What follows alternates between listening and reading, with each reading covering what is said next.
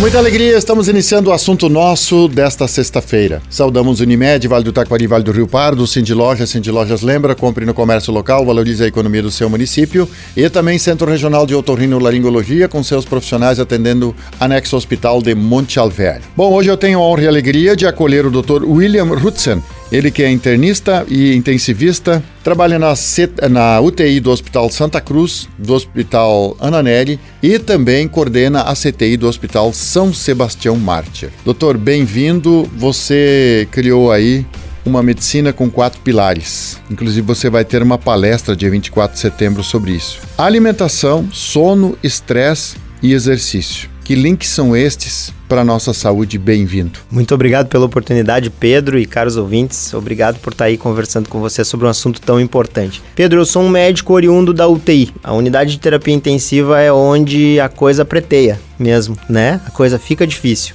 E o que eu aprendi dentro da UTI é que os pacientes normalmente entram muito doentes nessa unidade e saem um pouco menos doentes mas que eu sabia muito pouco sobre como reconstruir a saúde deles. Foi quando eu me vi doente e a medicina convencional esgotou seus recursos comigo, é que eu me peguei pensando se eu teria maneiras de reforçar o meu corpo para que ele me ajudasse a combater a doença que eu tinha desenvolvido.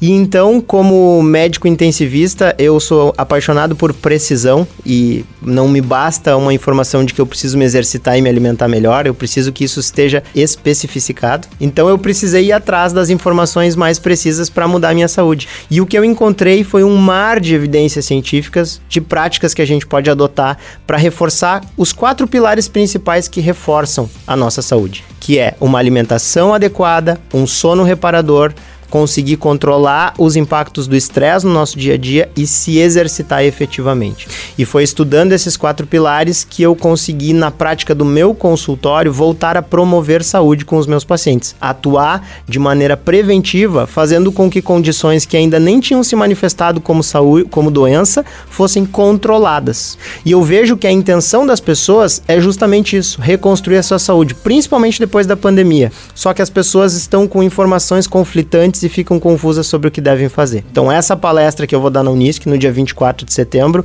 ela visa imergir dentro desses quatro pilares de, saúde, de saúde para que as pessoas consigam efetivamente executar coisas que possam impactar no seu dia a dia, na sua qualidade de vida. Eu olhando os quatro pilares aqui, escritos num, num papel, alimentação não adianta você ter uma boa alimentação se tem um sono péssimo. Não adianta ter um bom sono também se você vive estressado. Aliás, eu acho que nem tem um bom sono, né? Então, e, e o exercício, a falta de exercício também pode trazer problemas. Então, quer dizer, os quatro pilares, sem ausência de um, nós podemos ter problemas iguais. Então, um linkado ao outro. É como uma mesa, né? Se não tiver uma das pernas na mesa, a mesa não vai ficar forte e sustentada. Então, nenhum dos pilares é opcional. A alimentação é necessária, o sono reparador é necessário, conseguir diminuir o impacto do estresse no dia a dia na nossa vida é necessário e se exercitar efetivamente é necessário também. Como fica o, o, o sentimento de um médico intensivista que está ali é, acolhendo pessoas que muitas vezes tu olha para o paciente, ele interna lá infartado ou por outras consequências,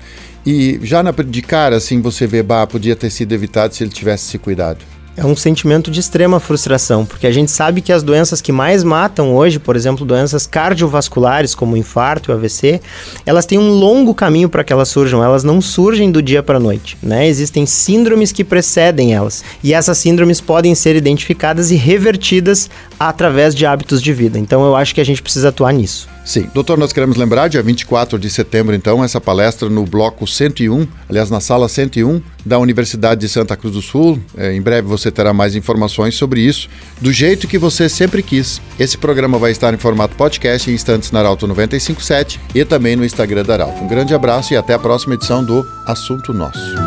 De interesse da comunidade, informação gerando conhecimento, utilidade よりだ